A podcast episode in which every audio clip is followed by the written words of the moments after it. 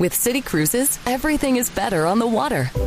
Better for the romantic in you, the explorer in you, Look at that! Cool! the sunset watcher, and food lover in you. With City Cruises by Hornblower, Independence Day is better on the water. Celebrate with us for the afternoon or step aboard for a once in a lifetime fireworks cruise and make this 4th of July a truly star spangled event. Book today at citycruises.com. HQ da Vida. O seu podcast sem padrinhos.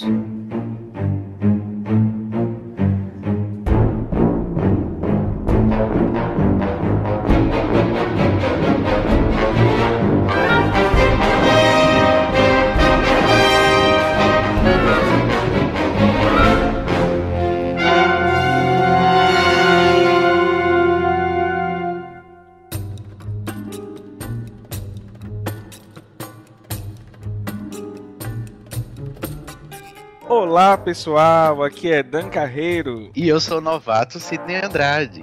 Estamos com o nosso sétimo HQ da vida. Esse é um podcast que, como alguns já sabem, tem como objetivo contar histórias. Nessa primeira temporada, iremos mostrar para vocês histórias de super LGBTs.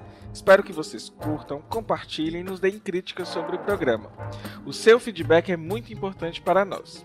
Então, Cid, diga aí como os ouvintes poderão entrar em contato conosco. Os ouvintes podem entrar em contato conosco a partir da página do Facebook do HQ da Vida, que é facebook.com/barra HQ da Vida. Podem assinar o canal do HQ da Vida no YouTube, só procurar por é, HQ da Vida Podcast. Também podem nos seguir no Twitter, arroba HQ da Vida. Ou mandar um e-mail para hqdavida.gmail.com. E também a gente pede que você, ouvinte, que tem uma conta do iTunes, vá lá no campozinho do podcast do iTunes e dê cinco estrelinhas pra gente, para que o nosso podcast possa ficar em destaque e mais pessoas consigam achar o HQ da vida. É isso aí. Então, gente, como vocês já ouviram no primeiro H Treta, que é um quadro novo que abrimos, nós temos agora um novo host que vai ser o Sidney Andrade. E o nosso convidado do dia é o João Neri. O João Neri é considerado o primeiro homem trans a ser operado no Brasil. E também é ele quem dá o nome ao projeto de lei de identidade de gênero do deputado Jean Willis. Ai, eu adorei essa introdução. Me senti uma Cris Bartz e uma Juvalau apresentando Mamilos. ah, eu quero ser a Cris. Eu tenho que ser a Cris porque eu sou mineiro. Nada disso. Chega de bairrismo. Não. Vamos misturar esse produto. Enfim, gente, vamos lá e vocês vão ouvir o nosso programa.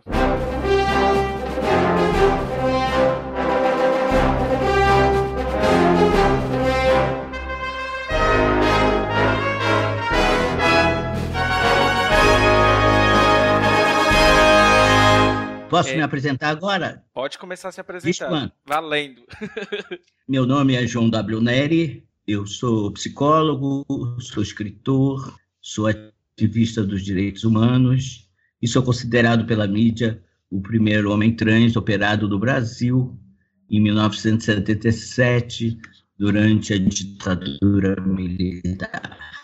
Ô João, eu te conheço pela internet, te sigo no Facebook há, há, um, um, ano, dois anos talvez, e eu acho muito bacana é, te conhe conhecer sua história no geral. Mas eu nunca tinha me é, parado para ler o seu livro até o mês passado, retrasado, quando eu li seu livro e fiz essa viagem na sua própria história.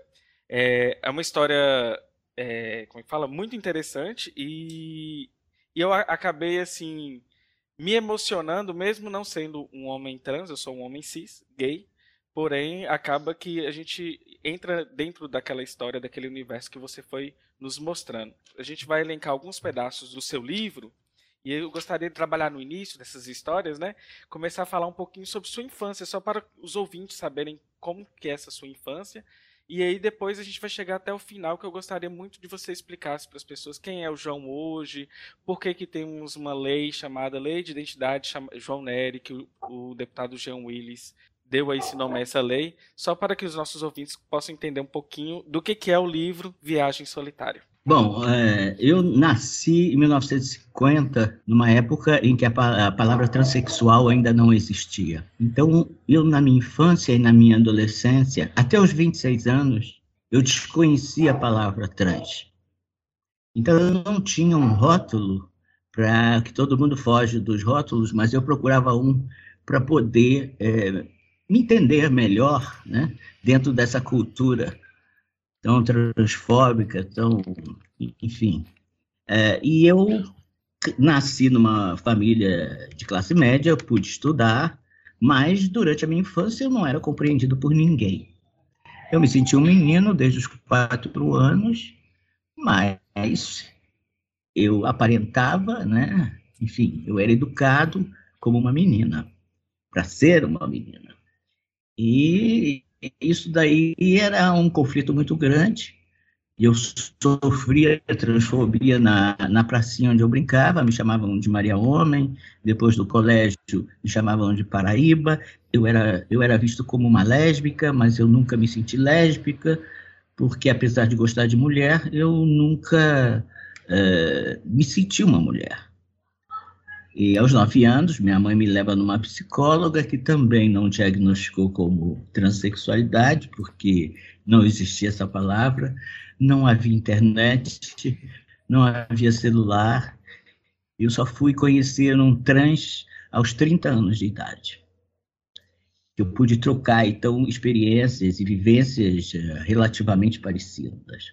É isso, quer dizer, é, foi, foi uma fase muito difícil, mas eu nunca fui rejeitado pela minha família. Isso é um, um dado muito importante para qualquer pessoa, acho que tanto trans quanto gay. E, eh, embora a, né, a família não entendesse, mas eh, eu nunca fui expulso de casa.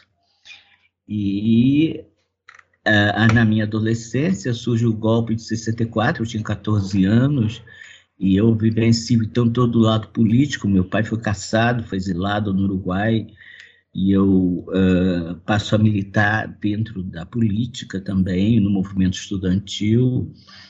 Então, a sexualidade não era a única questão da minha vida. Né? Haviam outros fatores importantes também. E minha irmã foi presa, foi torturada, e, enfim, é, tive muitos amigos mortos e desaparecidos durante a ditadura. É... Então, esse era um ponto essencial. Eu não, não existia academia, eu fui fazer ginástica por minha conta, e eu, apesar de fazer parte de uma equipe feminina, né, eu gostava, porque eu adoro água, sou muito calorento até hoje. Então, consegui, inclusive, ser campeão brasileiro dentro dessa modalidade. É, me formei em psicologia como, como uma identidade feminina, lecionei em três universidades, é, comecei a fazer um mestrado, mas sempre discriminado pelos professores, os alunos também não entendiam muito a minha figura, é, era, era sempre, eu era sempre fonte de curiosidade, de, enfim, e, João, na, nessa, no comecinho aí da, da, tua, da tua adolescência e tal, é, comecei a ler o livro, né? E no começo você fala das suas experiências românticas, amorosas. Eu queria que tu contasse como era que acontecia isso, né? E como era que você lidava com. É, eu era, uma, era só não paixão. Eu me apaixonei pela primeira vez aos seis anos de idade, por uma coleguinha da minha turma. Só que só eu sabia que, que desse amor. Eu nunca pude é, transmitir a, a, outra pessoa o que eu sentia. Isso só foi ocorrer no final da minha adolescência, né? Então, tanto que a minha primeira relação sexual foi aos 19 anos. E eu, eu, eu amava sozinho, porque eu, eu não podia, eu descobri que eu não podia é, revelar à pessoa que eu gostava o meu amor. Então, era uma coisa muito solitária, muito mas nem por isso eu deixava de me apaixonar. Embora não tivesse correspondência. Né? Ah, eu também acabei de ler um, um, trechinho do seu livro que você fala da sua brincadeira, que era Zé e Zezinho, se eu não ah, me engano. Zé e Zeca. É, Zé e essa, Zeca. É, Isso. essa brincadeira era feita, foi feita com a minha irmã caçula, um ano, dois anos mais nova do que eu, e a gente, eu que queria a brincadeira. Eu era o Zeca, ela era o Zé, nós éramos dois homens adultos, na nossa imaginação, que moravam na casa dos nossos patrões, que eram meus pais. É, éramos viúvos para justificar a falta de, de mulher. E as bonecas que nós tínhamos eram nossos filhos. Sim. Aí a gente armava um barraco com uma rede, botava uma escada embaixo, fazia uma cabana e a gente brincava de boneca com homens, como pais. E eu vivia essa brincadeira o dia todo. A escola era meu escritório, uh, qualquer tarefa que eu fosse fazer em casa era justificada porque eu, eu morava de graça naquela casa. Então, quando a mamãe me pedia para bater quintal, eu tinha a maior boa vontade de fazer isso, porque é, em agradecimento a ela me receber na casa, naquela casa. E assim passava o dia é, dentro de uma identidade masculina, claro, só para mim. A minha irmã não, para ela era uma mera brincadeira e ela só exercitava em casa quando a gente brincava mesmo. Eu não, eu passava o dia inteiro dentro dessa fantasia, mas eu sabia que era uma fantasia, não era uma alucinação, eu não estava delirando. Foi uma forma que eu descobri de poder escapar dessa realidade tão massacrante para mim.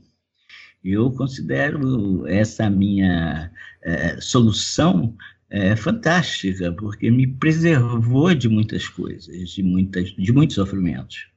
Você querendo, você acabou criando um, uma fantasia que, né, que eu, encaixava você no mundo, né? É, é, eu era um personagem masculino, né? Porque é, a vida inteira me chamavam de ela, eu corrigia mentalmente para ele. Era uma obsessão isso para mim. Eu me lembro, desde muito, muito novinho, eu já consertava. Toda vez que chamavam ela, eu consertava para ele. Um dia eu peguei o diário dessa minha irmã menor e, e eu rabisquei, eu consertei todos os usares para Oz, quando ela se referia para. Então, tem uma, uh, tem uma experiência que, que você lembra, assim, de quando você é, se deu conta disso? É, ou sempre foi assim, natural? Não, não, tem, não tem algo marcante que te, que te deu esse estado? Eu acho o seguinte, a identidade da pessoa ela é formada paulatinamente em função dos valores né, que você vive, da sua cultura, e, e que você se encaixa, que você se identifica. E eu me lembro que todos os valores femininos, né, ou pelo menos a maioria deles, eram valores proibitivos para mim no sentido de prazer.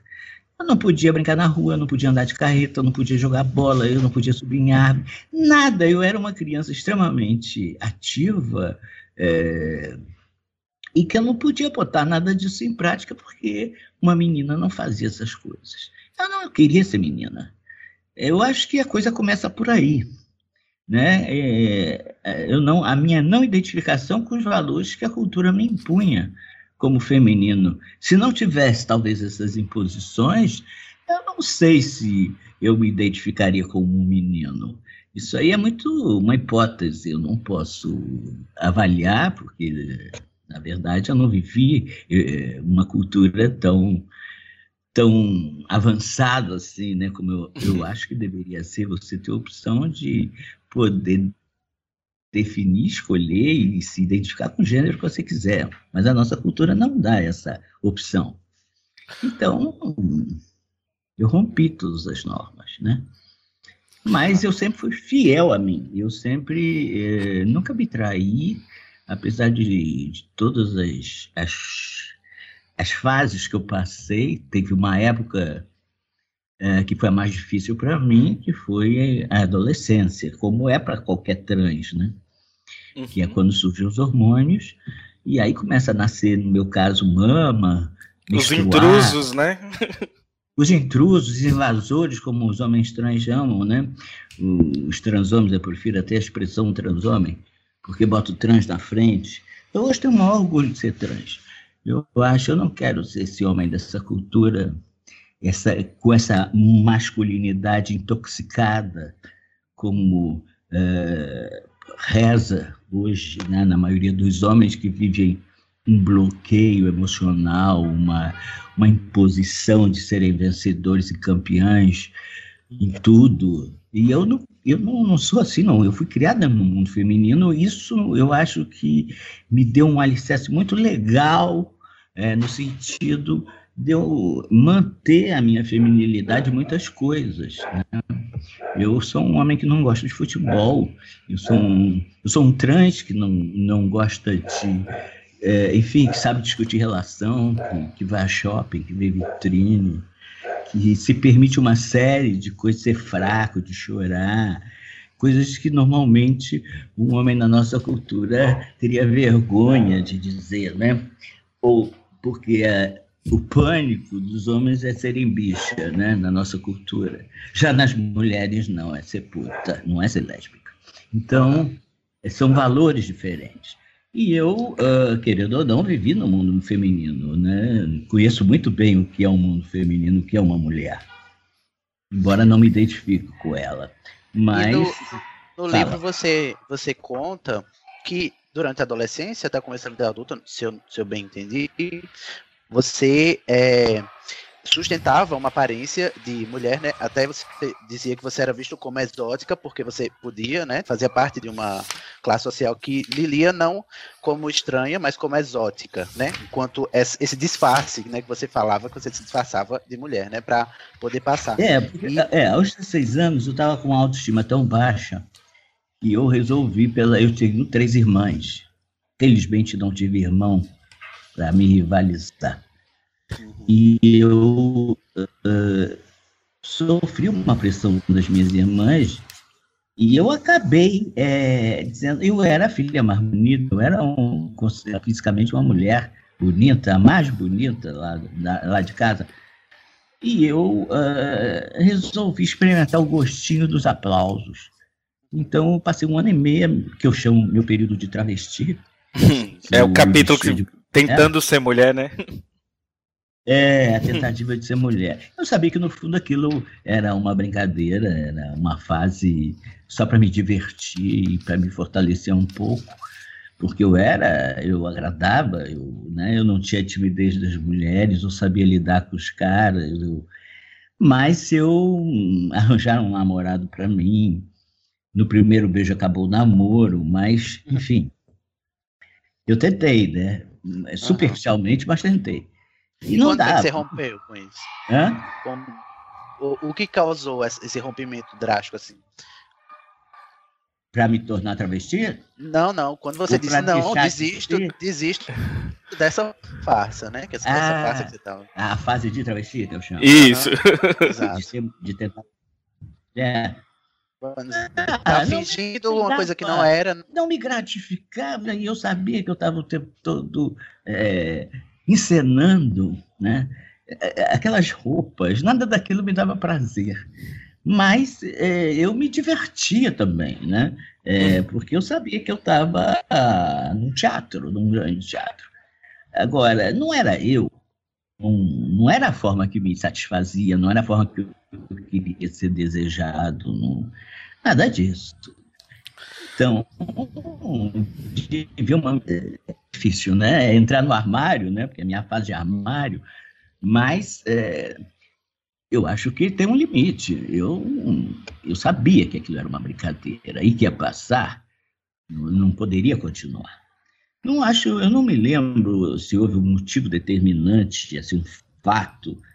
Uh, talvez os namoros, quererem empurrar homem para cima de mim, mas não, deu, cara, não deu mesmo. Foi terrível. oh, oh. Mas, enfim, eu tive a pau. Foi Hoje... bom experimentar o gostinho tentar ser cis uma é... vez na vida. É, talvez até mesmo pela sua mãe, que eu vejo que assim, você fez muitas coisas pelo livro, andando pelo livro, eu vejo que, que tem essas tentativas até em função pelo amor, assim, não que você queira o amor de sua mãe, mas talvez ali é, criar situações que sejam confortáveis para ela durante a, a história suas. Ah, sim, com certeza. Eu acho que a gente tem uma fase na vida que a gente necessita da aprovação dos pais, né? Sim. Eu sempre decepcionava eles, né? E depois isso passa, essa necessidade passa, mas quando você é muito jovem, você precisa de aplauso, né? Eu não tinha reconhecimento de ninguém, eu era não, nem na escola, nem do, não tinha amigos, eu não tinha ninguém me aplaudia. Eu não era motivo de orgulho para ninguém. Então, é, é, eu acho que isso interferiu muito também. Ô, João, você. Mas. Pode falar. Fala. É que você fala de que eu não era motivo de orgulho para ninguém. Eu também sou professor. E aí eu acho que uma das coisas que mais me fez assim, entrando na história e, e sei lá, participando da sua vida durante a leitura do livro é quando você conta a sua época de docência e sobretudo também na adolescência quando você conviveu com Darcy Ribeiro. Então assim, as suas práticas docentes, a forma que você conta, o amor que você deixa transparecer ali naquelas páginas é maravilhoso olha hoje a pessoa que você é e ainda continua não sendo talvez um docente lá formal dentro de sala de aula, mas docente para o Brasil inteiro, de forma de palestra, de, atua em outra esfera. Ah, sim. Sem dúvida, eu, eu adoro, adoro dar aula, sempre adorei ser professor, é, é instigante, os alunos me faziam estudar, como hoje as, as plateias me fazem estudar. Ah, Há cinco anos eu retomei o meu estudo de sexualidade, gênero, não leio outra coisa, né? Mas, é, não, essa semana eu disse, dei um basta, assim, falei, não, agora eu vou, vou ler Machado de Assis. Peguei os contos dele para ler, porque eu não aguentava mais ler sempre o mesmo assunto. Né? Mas, é, é, eu sou uma, o, o professor, eu era um, uma ótima professora, porque eu tinha que transcender o, o meu estigma. Né? Então, eu estudava muito, eu dava aula em pé, não sentava, para a motivação estar tá sempre elevada. As minhas salas eram sempre muito cheias, não só com alunos meus, mas de outras turmas, acredito que vinham também pela curiosidade de me conhecer. Né? E eu mantinha uma relação de igual para igual com os alunos. Eu, em momento algum, tinha uma postura de superioridade. É, assistir aula, quem queria, eu não fazia chamada. Quem quisesse, eu só não queria conversar sem sala. Eu não dava falta se quisesse sair para conversar lá fora. Eu tratava eles como adultos. Então, eu dei aula desde o maternal até uh, o nível universitário. Então, todos os níveis, primário, né, fundamental. Hum, eu tive aluno dois anos no maternal que eu contava história. Então eu tenho realmente, eu fiz normal, né? Eu fiz do curso de didática, ganhei 10 inclusive na cadeira de didática. Então a gente, o professor tem que ser um pouco ator também, né? Porque afinal de contas tem uma plateia assistindo ele sempre. Sim. E eu eu fiz teatro também, né? Mas aí abandonei, eu adorava teatro. Eu fiz o curso completo da Clara Machado, o tablado, mas eu não só me davam papéis femininos, ou de bruxa, ou de qualquer coisa, então eu abandonei o teatro. Eu queria saber como era você fazendo psicologia, trans homem, na época da ditadura. Como foi que essa época eh, da sua vida aí? Como é que como é que aconteceu? Bom, eu, eu, não era transhomem ainda é, em termos de rótulo, não existia esse termo, como eu falei, uhum. né? Quando eu fazia psicologia. É, tanto que quando eu ia todas as férias para o Uruguai, porque meu pai estava exilado lá, e foi lá que eu conheci o Darcy Ribeiro, né? já que você é de Montes Claros, vocês aí, é, eu não conheço a cidade ainda, não tive o prazer de ser convidado para palestrar em Montes Claros, gostaria muito. No inverno, pelo amor de Deus. Mas, Aqui é, é, muito quente, muito é, quente. Eu sei que é quente, é norte de Minas. Mas oh. Darcy falava muito de Montes Claros, a mãe dele, a dona Fininha, que morava ainda aí, não. Mas é, quando eu conheci o Darcy, eu tinha 15 anos ainda, né? E ele, eu ia fumar escondido, porque ele fumava. E, e meu pai não fuma, minha mãe não fuma, nunca fumou. E, e o cigarro uruguai era muito ruim, ela, ele tinha ministers na casa dele. E ele era uma pessoa realmente encantadora, fascinante mesmo. E ele, eu era um, um, um débil mental com 15 anos. Não falava nem palavrão, porque da minha casa, se falasse frescura, meu pai ficava chocado. E ele foi quem me ensinou a falar palavrão, mandava falar merda. Aí eu falava baixinho, ele dizia, fala, enche a boca de merda para falar merda. E ele foi me, me, me ensinando a ter perder o medo das palavras. Eu acho que isso foi muito importante na minha relação com Darcy.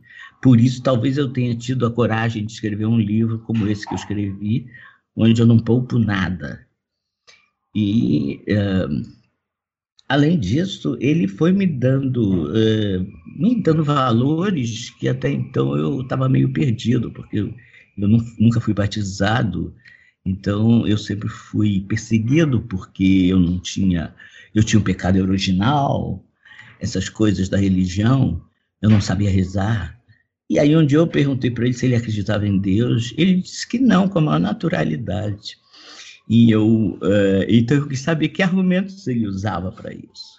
Então ele, ele foi me, me, me fazendo perder o medo de muitas coisas e, e me dando uma noção de que tudo é relativo é esse é, tipo de experiência é, que você, que você fala. fala quando você diz que ele te ensinou a não ter medo das palavras.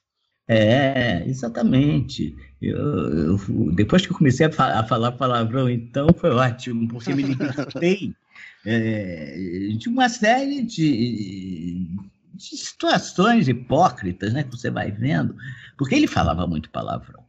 E ele conta, meus pais iam na casa dele, e ele contava cada piada cabeluda, e meus pais tinham que rir, porque ele era um intelectual, ele podia falar. Eu não era nada, mas era ótimo ver meu pai e a minha mãe obrigados a rir e ouvir aquele palavrão na minha frente, dito pelo Darcy Ribeiro. Então ele foi desconstruindo uma porção de coisas. Tá? Eu também, ele me ensinou a ler poesia, eu ia para casa dele todas as tardes, e ele me botava para ler o Padre e a Moça do Drummond, que é uma poesia enorme, né? E, e ele dizia: você tem que contar para mim a história, não declamar. e agradeço a ele, porque hoje eu leio poesia muito legal, muito bem, e de tanto que eu treinei, né? Mas eh, ele me apresentava, a casa dele estava sempre cheia de jovens, de, de pessoas do mundo todo vinham vê-lo, e, e, eu conheci o Tiago de Mello lá, conheci uh, uma série de poetas, de, de intelectuais, e ele dizia para mim, é, ele me adotou como filha dele, né? Ele me apresentava como filha dele. Ele tinha filhos, e ele dizia para mim, se você fizer ciências sociais, você herda minha biblioteca. Mas... Eu, eu sou apaixonado com Darcy Ribeiro. Aqui a cidade a gente tem orgulho de saber que ele é dessa terra. Eu conheço até alguns parentes próximos, sobrinhos e, e parentes que foram ficando distantes na. na... Filhos, filhos do Mário, né? Isso, é o Ucho. Ele tinha um irmão, o Mário. Isso, Mário Ribeiro. É. O Fred é um dos... É, o Fred era um dos sobrinhos dele, que eu acho que fez medicina, inclusive. Tem o, o Ucho, se eu não me engano, também é sobrinho dele, Ucho Ribeiro. Já ouviu falar do Ucho? Não, esse nome é, é Ucho é o nome ou o apelido? É o nome. Ah, não. É, o Mário, eu acho que teve uns quatro filhos, né? Eu não sei. É, eu, eu, eu, não lembro qual. Eu, não, eu, eu nem sei, eu acho que o Mário nem estava mais vivo. Não, não, Porque não, acredito que. Ela morreu também, eu era muito amigo dela, que é a mulher do Darcy, né? Hum. Então eu não, não tive mais notícias de, de, dos sobrinhos dele. Mas, Mas enfim. Eu queria. Era, era só esse relato seu sobre a parte do Darcy. Eh, Para mim, como Montes Clarence, é gostoso de ouvir esse Darcy, que também é mais informal, né? Um Darcy que não tá tanto na televisão. Ô, João, você fala que no livro, é, inclusive até essa parte, do, quando você fala que o Darcy te proporcionou essa, se soltar, se libertar, é que você não popou palavras no livro. E eu vejo assim que durante a leitura, eu vejo que você não se popou, no sentido assim de, de ter uma autocrítica, uma autorreflexão sobre seu casamento, sobre sua paternidade sobre essa paixão maravilhosa que foi essa viver essa paternidade sua. Eu queria que você contasse um pouco como que essa construção dessa paternidade sua até hoje, os dias de hoje. Acho que seu filho é até formado em administração, não é? Meu filho? Isso. Não, ele é engenheiro. É, eu acho que eu confundi. Engenheiro mecânico. então, conte um pouquinho já tá sobre tá casado, essa paixão. vai fazer 30 anos. Ah, bom, eu sempre quis ser pai, né? Embora todo mundo esperasse que eu fosse mãe. E é, eu tentei, inclusive, adotar uma criança num dos meus casamentos, que não está no livro. Porque esse livro é, eu não, não foi um diário, nem foi um, uma catarse propriamente. Esse livro foi escrito, aliás, é o meu segundo livro, o primeiro é O Erro de Pessoa, que também é uma autobiografia que eu escrevo enquanto eu me recuperava das cirurgias, com 27 anos. Eu começo as minhas cirurgias aos 26, que é quando eu descubro uma equipe pioneira no Rio de Janeiro. Começo a fazer todos os testes, exames. Naquela época, a cirurgia era crime de mutilação do humano, não podia se operar. Esse foi o meu primeiro crime que eu cometi na vida. Enfim, e, e depois eu, enquanto me recuperava, escrevo o Erro de Pessoa, que está esgotado pela Record, em 84 que eu publico ele, embora eu tenha começado a escrever ele em 77. E, é, mas eu paro aos 27 anos, né? Então, eu resolvi escrever Viagem Solitária 30 anos depois de tudo isso, porque eu tive tanta vivência, tantas coisas depois dos 27 anos, né? Casei quatro vezes, e tô no quarto casamento 20 anos já. E, o meu filho uh, foi do terceiro casamento. Uh, a minha mulher teve uma relação com um cara que ela conheceu num workshop. E, e enfim, ele e, e, eu não sabia de nada, né? Fui traído literalmente, né? Em termos, é, enfim, e, mas eu, em 24 horas, eu resolvi, foi um baque para mim quando eu soube, é, eu descacetei assim, mas 24 horas eu me recompus e resolvi assumir a paternidade desde que o pai sabendo que ela estava grávida, sozinho. Ela topou e felizmente eu acompanhei toda a gravidez dela, enfim, é, no livro eu coloco isso muito bem, e depois que nasce foi assim uma mudança radical na minha vida, não só que o filho traz realmente mudanças na relação com o mundo e conjugal, enfim, mas também por ele ser um menino. Como educar um menino num mundo machista, patriarcal, escroto como é o nosso? E sem fazer necessariamente é, ele, né, seria, enfim, é, como eu digo no livro, ele é um homem feminino, mas não é afeminado. Mas se fosse também não teria nenhum problema. E, aliás, eu admiro muito os homens afeminados. E também os femininos, são os únicos que eu consigo conversar direito, porque tem uma linguagem parecida com a minha. Normalmente eu estou sempre junto das mulheres. Eu acho as mulheres muito mais fascinantes, de uma maneira geral, do que os homens, porque talvez por serem mais oprimidas, elas questionam mais as coisas e não ficam só falando de buceta e futebol, que me cansa. É, é claro que há exceções, né? Mas como os gays, por exemplo, e muitos homens cis também, é, amigos meus que são extremamente femininos e não são gays. E, Aí é maravilhoso essa, essa, essa ressignificação que, que, que a gente precisava internalizar mais de não considerar a feminilidade enquanto valor negativo, né?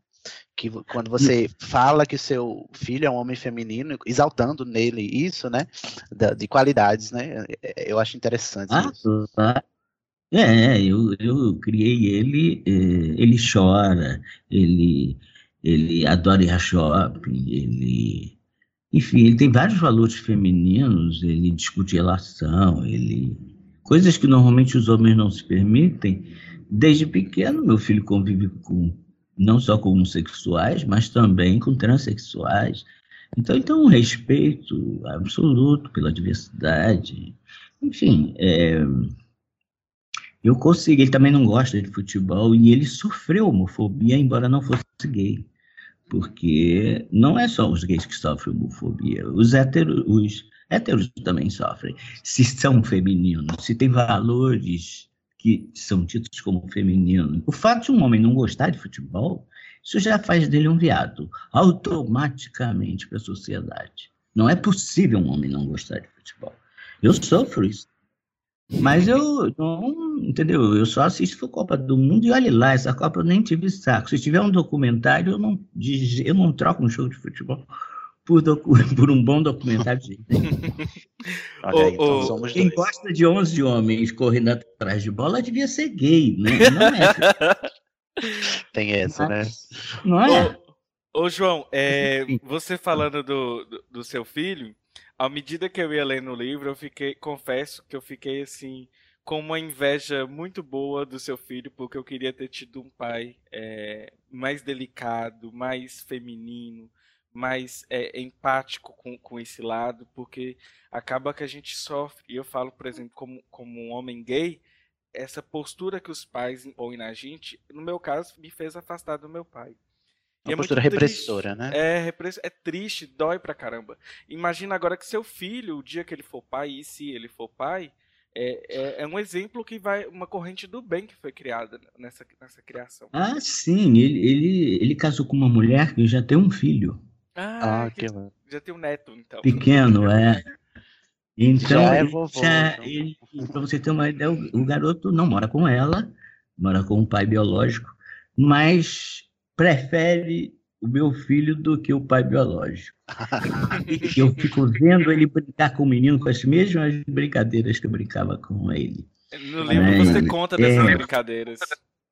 Algumas, né?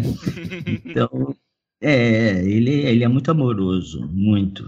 Ô, João, pra gente já ir convergindo para um final, hoje é, eu conheço alguns homens trans que falam de você com muita admiração. Se na sua época você não tinha um exemplo, né, alguém para entender o que é um, um transhomem, para poder ir se identificando, hoje você se considera um exemplo para esses meninos trans que no caso podem ter dicas, conselhos, que eu sei que você dá uma de paizão com alguns, né? Pode até se inspirar. ah, sim, né? hoje, hoje eu tenho mais ou menos 2.500 filhotes, como eu chamo. É, eu faço, eu tenho um perfil no Facebook só para os homens trans, que é o João W. Nery 2, aham. é, e eu criei 26 grupos secretos, um de cada estado, Hum, e, e dentro desses grupos, dentro desses grupos, eu tenho uma lista de profissionais, de advogados, de médicos, de psicólogos, enfim, tudo que é necessário para eles poderem consultar e, enfim, e se ajudarem, se conhecerem também. E, e claro que não está completa a lista, tem estados que eu não consigo um psicólogo capaz de atender trans, como o Acre, por exemplo, o Amapá, e eu tenho homens trans em todos os estados.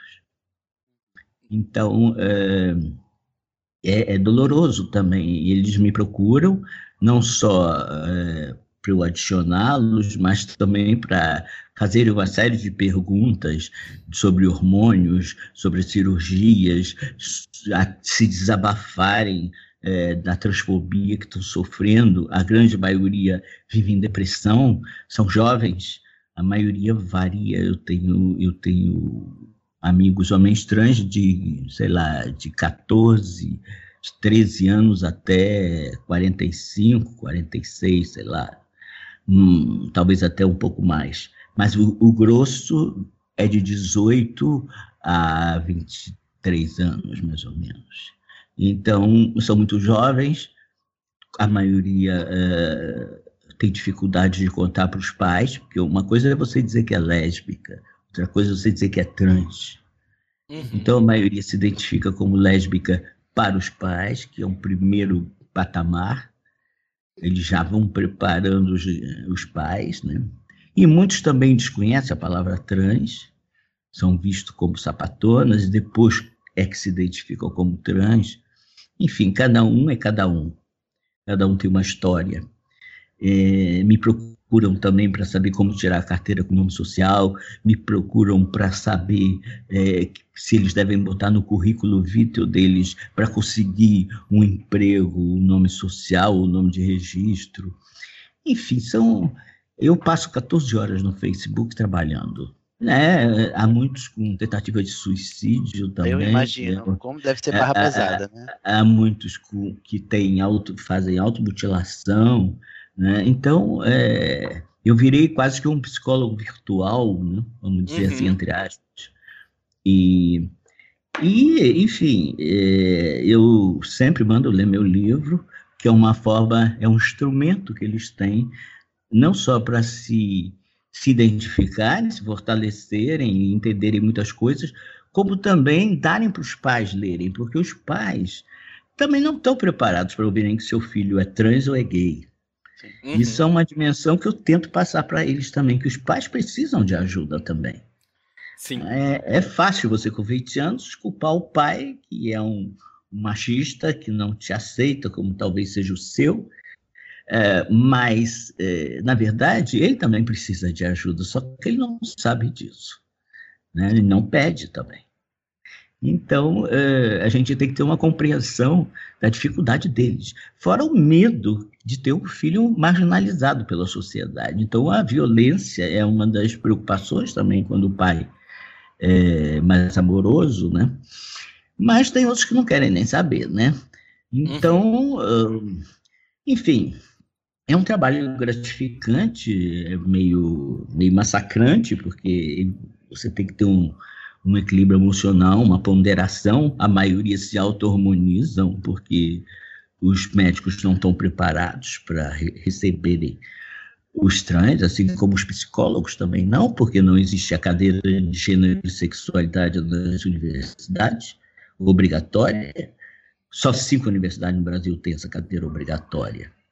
Então, é, enfim, eles chegam na psicóloga, a psicóloga diz, ah, quando ele diz que é trans, a psicóloga diz, ah, você volta daqui a dois meses que eu vou pesquisar o assunto e ainda cobra para meia consulta, né? Você chega no endocrinologista é, e diz que é trans, o endocrinologista diz que não vai dar testosterona para lésbica. Então, é, é complicado, é muito complicado. E por isso eu faço essa lista de profissionais para eles poderem procurar uma pessoa que é capaz de entendê-los. Esse trabalho, eu estava pensando aqui, o, o, tanto que esse trabalho ele deve ser cansativo, mas tem um retorno emocional. Mas eu achei assim, a sua abertura para com os outros é muito linda, é muito assim, você é uma pessoa de fácil acesso. Quantas conversas eu fui trocando com você até desencadear neste programa. Então assim, é uma situação que eu acho que é um grande serviço Espero que no futuro tenhamos aí grandes redes de apoio para as pessoas trans aqui nesse, neste país. Lembrando que ainda nós ainda somos o país que mais mata, né, pessoas transexuais no mundo. É, o segundo é o México quatro vezes menos, né? É, então, e, e, aí é muito. E, e eu gostaria, João, para a gente finalizar a nossa conversa, que você é, só, só, contasse por alto aqui, né, para os nossos ouvintes, como que o Jean, o Jean Willis, o deputado Jean Willis, chegou para você falando sobre o projeto de lei de identidade de gênero e como que chegou a ter esse projeto, a levar o seu nome, no caso. Bom, eu conheci o Jean na campanha do casamento igualitário aqui no Rio, quando ele esteve, e eu fui e aí, eh, no discurso dele, ele ressaltou a importância de respeitar as minorias, aí citou os gays, citou os índios, citou os negros, mas não citou os trans. E quando terminou o discurso dele, eu fui procurá-lo e disse: Olha, Jean, eu queria fazer essa ressalva que você nunca esqueça dos trans no seu discurso. E me apresentei, disse que eu era e tal.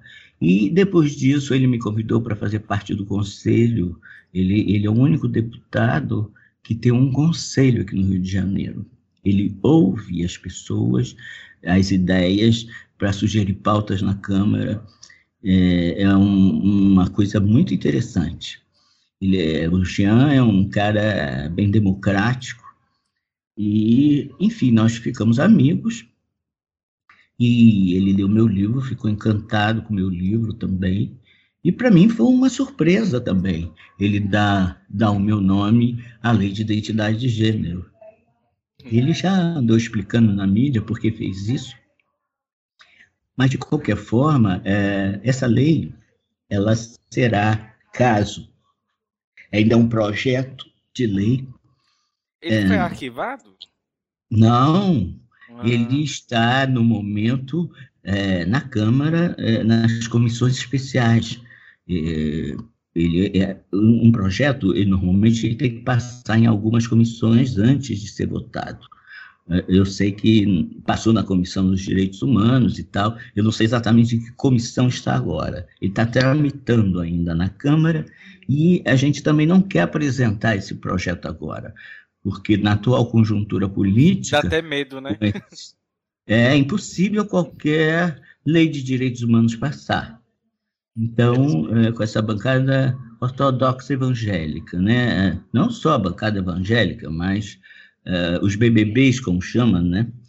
a bala, do boi, enfim, é, não é possível conseguir uma aprovação. E também não queremos que ele seja pensado ou, ou nenhuma outra lei que sofra modificações, porque a lei de identidade de gênero ela é baseada na, na lei argentina, que, de, de identidade de gênero, que foi aprovada em 2012 é, por unanimidade no Senado lá. Inclusive até das opo da oposição, né, no caso. Oi? Até a oposição ao governo lá da Cristina apoiou essa, apoiou, esse projeto. É, foi, no Senado foi por unanimidade. E uh, essa, essa lei, essa PL, que é a 5002-2013, ela diz o seguinte, que qualquer, no caso, qualquer pessoa trans pode ir num cartório e mudar o seu prenome e o seu gênero sem precisar de hormonização, de cirurgia ou de laudo psiquiátrico e sem perder a sua o acesso ao SUS. Então ela é perfeita, ela é a liberdade para todos os trans, porque acaba a burocratização de entrar na justiça através de um advogado, pode ser um cartório meramente, acaba, despatologiza a transexualidade, o transexualismo, como é visto até hoje, né? Pelo CID-10, nós somos uh, doentes mentais, somos disfóricos de gênero, e também pelo DSM-5. O DSM é o Manual de Diagnóstico estatístico de doenças mentais.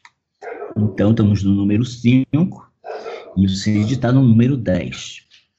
E vamos ver a um movimento internacional para despatologizar trans, o transexualismo, como aconteceu já com o homossexualismo. Né? O homossexualismo foi despatologizado na década de 70 nos Estados Unidos, em 80 no Brasil. É, e eu espero que é, isso se concretize. O problema é que é, essa equipe que americana, basicamente americana, e há um movimento transamericano não quer despatologizar. Por quê? O sistema de saúde americano é preciso que você seja doente para você ter acesso gratuito à cirurgia e ao hormônio diferente do Brasil. Você não precisa ser doente para ser atendido pelo SUS. Tanto que as mulheres grávidas não são doentes e são atendidas pelo SUS. Uhum. Então, é, esse é um interesse, a despatologização é um interesse no mundo inteiro, menos nos Estados Unidos, por causa da questão dos planos de saúde de lá, de ter toda uma, uma medicina é, privada, né? E, e, é diferente daqui. Agora, o que, que implica a patologização? O que, que implica um trans ser considerado um doente mental? Há várias implicações. A primeira é que você perde autonomia sobre a sua própria identidade. Não adianta eu chegar num hospital, uh, num SUS, que atenda trans, e só existem cinco no Brasil, hospitais que atendem trans. Um é em Porto Alegre, outro aqui no Rio de Janeiro, que está fechado as inscrições, que é o Antônio Pedro, outro em Recife, que reabriu recentemente, outro em Goiânia, outro em São Paulo. São Paulo também está fechando as inscrições. A fila é enorme, a cirurgia dura de 10 a 20 anos na fila de espera. E só em cada SUS dele só se faz uma cirurgia por mês. Nossa. Então, você tem uma ideia que são 60 trans operados por ano no Brasil.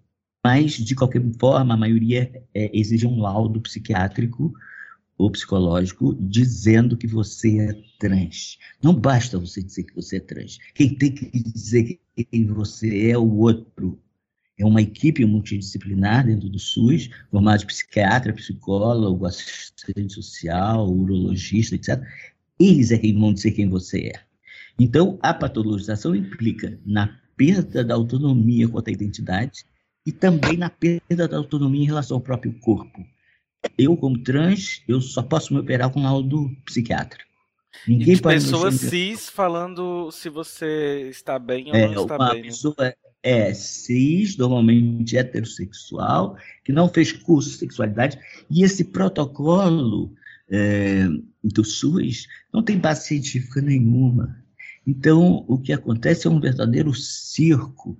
Você imagina uma travesti ou uma mulher trans que vai procurar o SUS, como uma amiga minha foi, é, e não foi, foi de calça comprida, foi sem maquiagem, foi sem brinco, simplesmente ela não foi aceita no processo transexualizador, porque disseram que ela não era mulher o suficiente. O que é ser mulher?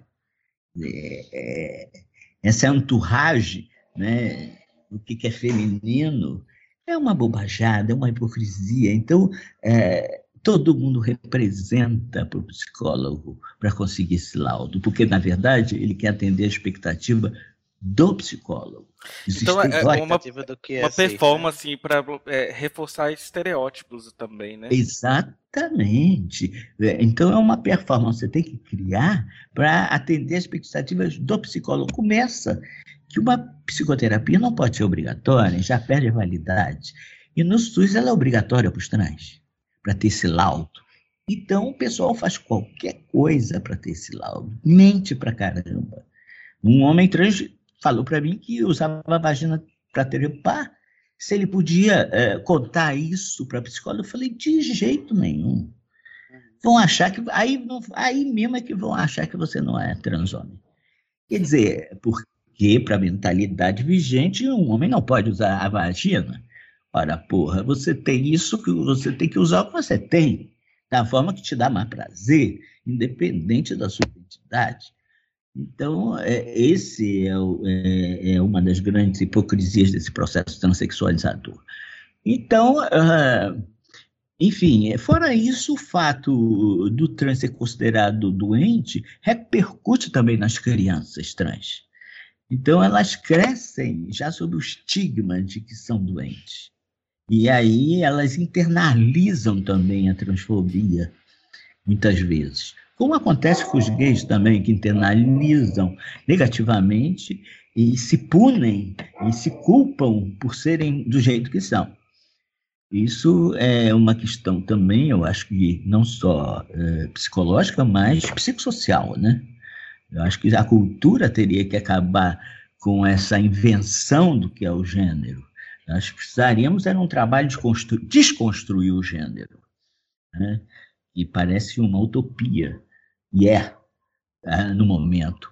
Mas eu, já existem escolas e cursos, é, sobretudo fora do Brasil, na Austrália, por exemplo, na Suécia, tem escolas é, que, que se cria esse, como diz, é, pré-escolas, né, onde as crianças são tratadas com o mesmo gênero, é, inclusive com, com pronomes neutros. A, a Suécia, esse ano de 2016, acho que foi esse ano, em abril desse ano, criou um pronome na gramática neutro, não. que não é nem feminino nem masculino. Maravilhoso. É, aqui a gente usa a letra E, né, para neutralizar isso, porque tem tem os não binários também, né?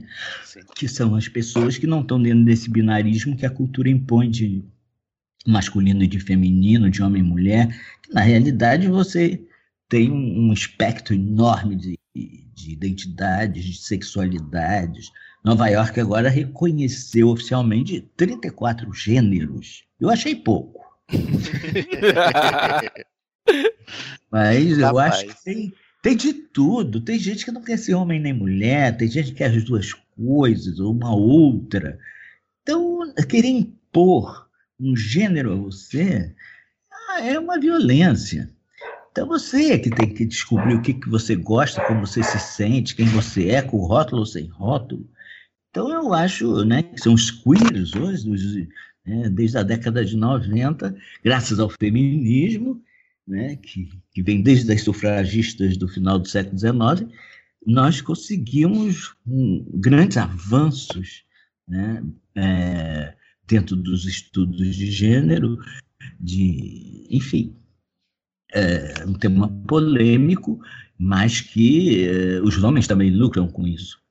Então, é isso. Desde 90 vem todos os estudos queer. Queer é uma palavra inglesa que quer dizer estranho, híbrido, né? E que foi ressignificada num sentido de orgulho, de, de enfim. De exaltação, né? É, de você. Queer, que era um xingamento, passou a ser um motivo de orgulho. Isso hoje é, a gente encontra nos grupos ditos minoritários, também estão fazendo isso. Eu conheço muita bicha que, quando é xingada de bicha, como xingamento, ela diz: Eu sou com o maior orgulho, bicha. e aí esvazia a agressão do agressor ele fica meio sem saber, ele quiser ofender e não consegue. Ele perde então, a força de, da agressão. Né? Perde a força. É, então, isso também os trans estão fazendo, é, mas é complicado, porque tudo tem um contexto, né? Uhum. Não é à toa que estão matando aí todo dia um LGBT. Espero que, mas, enfim. Que, espero que essa situação se reverta. No programa 2, nós gravamos com uma trans de mora em Portugal. Ela é brasileira, mas mora em Portugal. E ela estava falando como que eles, é lógico que ela não deixa de sofrer transfobia, mas ela fala assim como que são os índices de morte. Em geral já é baixo, mas aconteceu até um caso, depois você pode até ver direitinho, é uma história que ela é a história da Gisberta. Eles transformaram isso em. em ah, até, da Gisberta, conheço, é famosa. É a, a, história da Gisberta de Portugal. E como que é. eles encararam uma morte de uma trans, inclusive era brasileira, e aqui no é. Brasil é. a gente vê notícia todo dia no Facebook. Assim, eu, eu... A gente vê filmagens dela sendo é. espancadas até a morte, sem ninguém fazer nada o Chile conseguiu a lei de identidade de gênero porque um gay apanhou e ficou 25 dias entre a vida e a morte internado no hospital. Isso deu uma repercussão mundial. E foi a partir da morte desse rapaz que o Senado, o país se mobilizou e conseguiu é, criar é, leis contra a homofobia e, e, a lei de identidade de gênero. Quer dizer, aqui não, aqui o dia filma-se, né? Agora, essa semana mesmo, a mulher levou sete facadas. Uma travesti. Ah, eu vi. Foi para o hospital, ninguém queria atender. Ver. A polícia dizendo: não, não sai não, porque lá fora o pessoal pode te inchar, ainda defendendo os agressores. Não é um absurdo. É, mas a mídia não mostra, né? Na mídia não chega. Não, não Talvez no Canal Brasil alguma coisa mas de uma maneira Chega geral, advogado. Chega no Face, porque eu é. posto. É. Né? Sim, eu te acompanho. É, mas, enfim, é, não mobiliza. Pelo contrário, quando se mata uma travesti no Brasil, é um alívio muito grande, porque você está fazendo uma sepsia social. É tá higienização, tá né? É, higienização, exatamente. É o que acontece com os negros periféricos também. Os negros com as bichas loucas, entendeu? Não, não, você não pode. Tem que ser aquele padrão top, né? Jovem, sarado, branco, rico, etc. Hétero. Culto de preferência. Então, quem não está no padrão, porque as masculinidades também são é, hierarquizadas, né? Sim. Você não, assim como as feminilidades também são hierarquizadas. Então, é. se você não está no top, você já sofre alguma discriminação, mesmo não sendo gay, mas só pelo fato de ser negro, ou de ser pobre, ou enfim, é, alguma etnia que não corresponda ao, ao que a sociedade considera legal, enfim, ou ser velho, né? É outro, outro fator discriminatório. É, nós, é grava nós, gravamos um programa com um negro de classe média e ele fala que uh, ser de classe média não isenta de nada, acaba sofrendo racismo do mesmo jeito. João. É, é... se ele fosse classe rica, interferiria. Darcy é. uma vez me disse, Darcy Ribeiro uma vez para mim assim, para você enfrentar a marginalização, você tem que ser intelectual ou rico. Porque com dinheiro você cala a boca de qualquer um, ou com argumentação suficientemente. Mas, é, eu, como eu vi que ser rico era difícil, eu acabei me tornando intelectual. Mas é, devo a ele isso também, o meu, meu empenho em, em, estudar. Sobretudo essa questão que eu estudei desde a época da faculdade, embora não tivesse essa cadeira. Mas eu já lia antropologia, Margaret Mead, eu já estudava as tribos primitivas de Samoa para saber como eram as condutas sexuais daquela tribo. É, é, é. Esses dias eu vi até um artigo falando que tinha umas tribos americanas que já reconheciam acho que cinco tipos de gênero antigamente. É, os berdachos são, eram. E, e aí a gente, a gente ouve esses, esses relatos e pensa, né, o que, que é evolução, né? É, Porque a pode... gente é acostumado a tratar é, povos nativos como menos evoluídos e a é, gente aqui é. nesse atraso de vida. É, não, a nossa cultura é europeia né, ocidental, mas existe uma gama de culturas que não são valorizadas e que existem até hoje. Né, na, se for a Tailândia, por exemplo, na Índia você tem né, as, as catuai, os, enxirras, as, enfim, cada são pessoas também com gêneros discutíveis, né, ou são castradas muito cedo, né, por um ritual é, cultural, enfim. É, e se a gente for levar para o lado da biologia, como a, a cultura é, valoriza, né, a questão genética, essa coisa, você tem os intersexuais também, quer dizer, só é. da intersexualidade você tem eh, uma série de pseudohermafroditas, né, de síndrome XX0, XXY, XZ, enfim, são muitas, que você. É, aí você. Como é que fica? Né? A pessoa não nasce com um sexo só. E essa taxa é muito alta de intersexualidade é, segundo aí as informações que eu tive, é uma para cada dois mil nascimentos. Isso também não define o gênero, mas quando nasce um intersexual, o que se faz é a medicina é operar imediatamente o mais cedo possível, porque tem que definir se, é, se aquele corpo é de homem ou de mulher. E normalmente eles definem como feminino, porque segundo eles é mais fácil fazer um buraco do que levantar um poste. terminologia deles. Então, a criança cresce, quando chega com 8, 10 anos, que, não é uma cirurgia só, são várias, a criança fica toda cicatrizada, e aí ela quer saber que cicatrizes são aquelas, e muitas vezes o gênero que escolheram para ela não é o gênero que ela escolheu para ela. Então, ela se identifica. Então, os casos de suicídio são muito grandes. Existe uma campanha internacional também contra essas cirurgias feitas em bebês, em recém-nascidos, é, para parar com essas cirurgias. Desde, poxa, ele já teve, é, entre aspas, a vantagem de nascer intersexual, deixa ele escolher o gênero dele. Mas não, tem que batizar, tem que definir, tem que. Né? Tudo na nossa cultura é generificado, até a comida. Você tem Kinder Ovo rosa e Kinder Ovo azul. Quer dizer, é, se você, né, os brinquedos são generificados, funcionam como próteses de gênero. Né? É terrível isso. É, ah, os homens são de Marte, as mulheres são de Vênus, e os trans? Não tem planeta? Então a gente, é, a gente é de Plutão, porque assim acabou, né? Plutão acabou, deixou de ser planeta.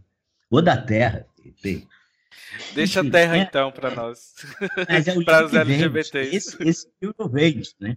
Quanto mais você é, é, antagoniza o homem com a mulher, diferencia né, o feminino do masculino, mais as indústrias ganham dinheiro, mais a moda ganha dinheiro, mais é, é, é um círculo é, industrial, social, econômico, político, há interesse em manter a mulher criada no privado, nasceu para parir. Então, é, essa cobrança da mulher ser mãe, de ter filho, essa é a função principal da mulher, até hoje. E, e com, de preferência com dores no parto, como prediz o castigo de Eva na Bíblia. Já o castigo de Adão não é sobre o corpo dele, é sobre a terra. Então, isso não é gratuito, isso tem toda uma influência de dois mil anos também. E, enfim, querido, vamos encerrar isso. Vamos sim! tá tão bom. A gente ficou caladinho que a gente estava adorando te ouvir. Momento Superpoderes.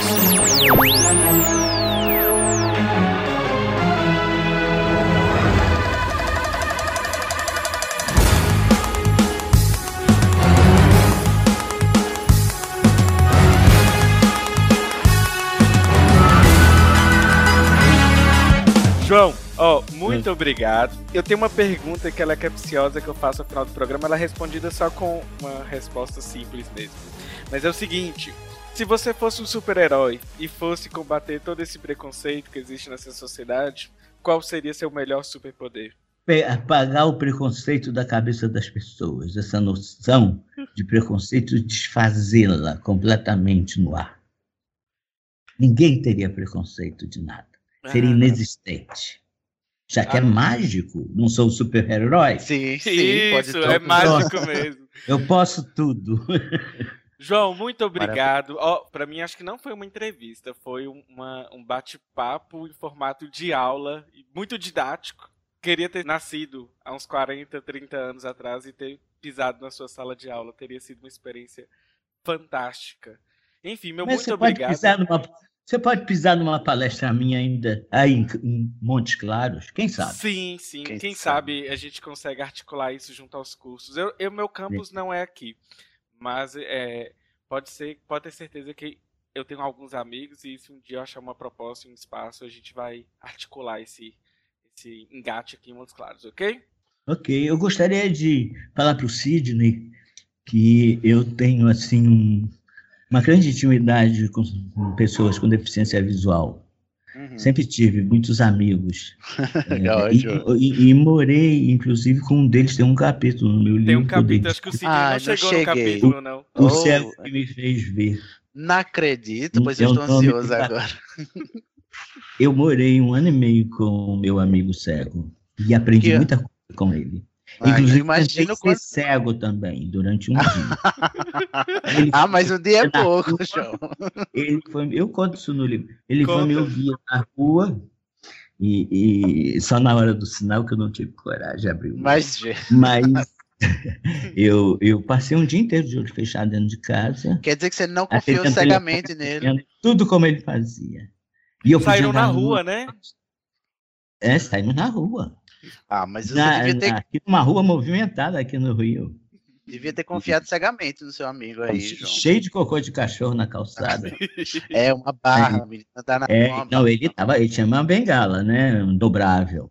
Sim, sim. E, é, e ele, é, e ele era cego de nascença e ninguém tinha dito para ele que ele era cego. É, também tem essa história. Ele né? chegou a andar de bicicleta, se estrapava todo, né? Ele só vai descobrir que ele é cego quando entra para a escola. É, Olha que doideira. é Mas, enfim.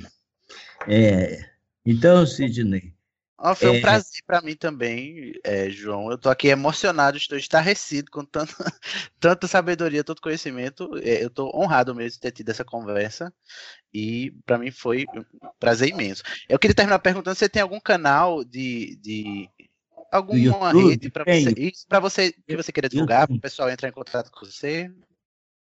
É, eu tenho, eu tenho dois. Eu descobri um garoto que teve aqui em casa, um, às vezes um transou me ajuda aqui, vem um, vem outro. É, ele, ele descobriu que eu tenho dois canais no YouTube. Eu nem sei o, o nome. Eu eu tô com 66 anos, né? Eu não tenho nem celular para vocês verem, porque celular dá trabalho, tem que carregar, tem que apagar mensagem, eu não tenho tempo para isso mais. E, e também tem que aprender a lidar com ele. Então, eh, eu sou meio topeira nessa coisa de internet. E, então, eu, eu nem sei, debate João W. Neri lá no YouTube, ver o que, que acontece. Porque quem, quem, quem, me adiciona como amigo, eu posto o canal, um dos canais. Sim. O outro tem que pesquisar qual é o link ainda. Mas é, é tanta senha, tanta coisa, cara. Olha, fizeram um site, você acredita? Fizeram um site para mim Fizeram dois blogs para mim, super bem feitos. E eu não sei postar nem no blog, nem no site. Não posto nada, porque não sei mexer com isso. Nem tem quem me ensine, porque meu filho já casou e já saiu daqui. Então, é, olha. Mas aí, você tem 2.500 filhos espalhados pelo ah, Brasil. Pode te ajudar. É, precisa tempo. Precisa. eu tenho, eu não tenho tempo. Quando eu não estou viajando, eu estou aqui atendendo os garotos, ainda estou. Eu já escrevi uns três ou quatro artigos acadêmicos, tem, um, dois, tem já alguns publicados, inclusive, porque também é, eu tenho um acesso ao mundo das três masculinidades como ninguém, né? Uhum. Então eu, eu quero também é, pegar essas informações e passar para frente, né? Mas para isso precisa tempo. Escrever é uma coisa que demora, não é assim. Então, eh, imagina se eu vou ficar perdendo tempo com postar no site. Não tenho, tem tempo. Posta no Face, né? Então no é, Face a gente encontra. No Face, é. Eu tenho, olha só, eu tenho dois perfis no Face. Eu tenho você eu tenho duas fanpages. Eu tenho duas fanpages, a do João W. Neri e a do Viagem Solitária. Que só eu e minha mulher que postamos lá. Ninguém mais posta. Eu tenho que abrir, eu tenho que postar em tudo, eu tenho que ler tudo, eu tenho que atender os garotos. Não dá, cara. Eu tô eu velho.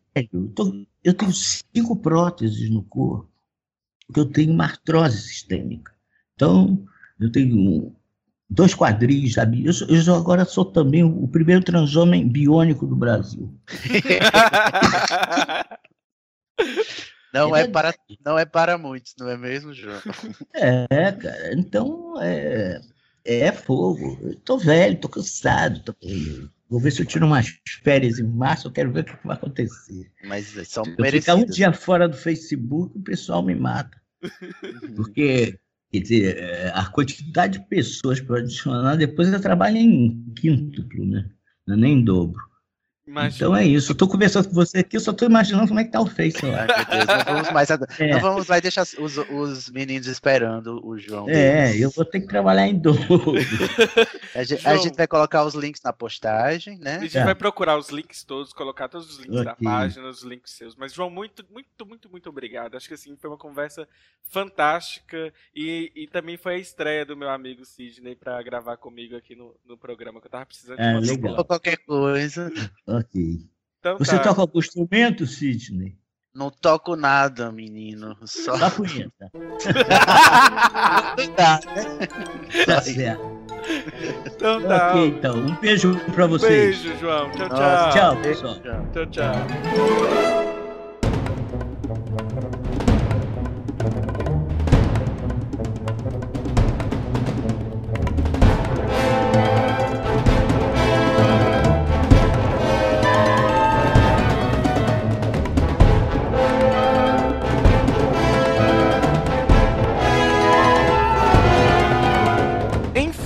Temos uma HQ sem quadrinhos, Cid?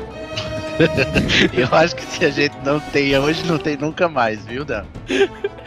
É, pessoal, a indicação de hoje, então, é, é o livro do que é, foi organizado pelo Renan Quinalha e pelo James Green, que é Ditadura e Homossexualidades, Repressão, Resistência e a Busca da Verdade. É um livro muito informativo. Como todo livro que eu indico aqui no programa, nem todos os livros eu terminei de ler. Esse livro ainda estou no terceiro capítulo. Uma questão bacana que eu li no livro e foi quando eu parei, foi quando eles começam a falar do jornal Lampião na Esquina. Que também já vou deixar uma indicação cruzada, que é o podcast Lado Bi. E eles têm um programa que eles conversam com o editor da época sobre o jornal Lampião na Esquina. Então é muito, muito, muito interessante para vocês escutarem esse podcast e ler o livro organizado pelo James Green e Renan Quinalha. Ok? Enfim, e Cid, como que as pessoas fazem para entrar em contato conosco nas redes sociais? Muito bem, vamos lá. Vocês podem entrar em contato conosco a partir da página no Facebook, que é facebook.com/barra HQ da Vida, ou vocês podem procurar e assinar o canal da gente lá no YouTube, que é HQ da Vida Podcast. E por falar em YouTube, temos uma notícia boa. Os nossos episódios foram quase que 100% transcritos até o presente momento pelo nosso novo host, Sidney Andrade. Gente, é muito trabalhoso, mas é gratificante. E em breve elas estarão disponíveis no nosso site. E lembrando que essa ideia ela visa criar acessibilidade para pessoas com deficiência auditiva, né, Sidney? É isso aí. E lembrando também que, assim, além da importância da acessibilidade, né, que a transcrição fornece, ela também fornece um, um material de consulta muito fácil, porque às vezes você você lembra de uma parte que ouviu lá no podcast, mas não sabe achar porque no áudio é difícil de encontrar. Quando tiver lá no site, você vai lá e vai no Ctrl F, né? E acha a parte que você quer achar, né? Facinho, pelo texto é mais fácil, né? Continuando, Sidney, as pessoas podem entrar em contato conosco por quais outros canais? Além do Facebook e do YouTube, a gente também está no Twitter, que é arroba HQ da Vida. A gente também tá no e-mail, que é hqdavida.gmail.com. E vamos lembrar de pedir para vocês de novo para que vocês nos é, avaliem no iTunes. Vai lá no iTunes e dá cinco estrelinhas para a gente, porque ajuda a gente na divulgação, né? Para mais pessoas conhecerem o HQ da vida. É, é, importante lembrar, Danilo, que a pessoa não precisa ter um dispositivo da Apple para ter uma conta no iTunes. Sim, tem isso também. Basta ela ter uma conta e lá avalia a gente, deixa as suas cinco estrelinhas, ou quantas você quiser, né? Mas, Mas deixe cinco, por favor. Bem, bem recebidas. e se quiser deixar uma avaliação também, lá, pode escrever. A gente vai adorar ler, né? E receber esse feedback muito importante, né? Sempre, se vocês quiserem é, nos mandar reclamações, cartinhas, dicas e críticas ao programa, usem esses canais, porque é muito interessante. Às vezes, por exemplo, se fica me perguntando assim: e aí, o que, que aconteceu? Algumas pessoas me mandam no inbox do Facebook. Eu leio, mas aí o meu dia é corrido e acaba que eu abstraio e acaba que eu não, não reúno esses feedbacks. Mas eles são muito importantes. O programa da PEC foi muito elogiado, sobretudo por, por alguns colegas de Instituto Federal. E foi bem é, instrutivo né, para as pessoas. Enfim, é isso. Feedback é muito importante, né, Cid? Sim. Escreva, gente. A gente quer saber o que vocês estão achando do conteúdo que a gente está produzindo. É importante. É o nosso, como dizem por aí, o seu feedback é o nosso salário. pessoal, então é isso. Um beijo e até a próxima. Até a próxima, pessoal. Valeu. Falou.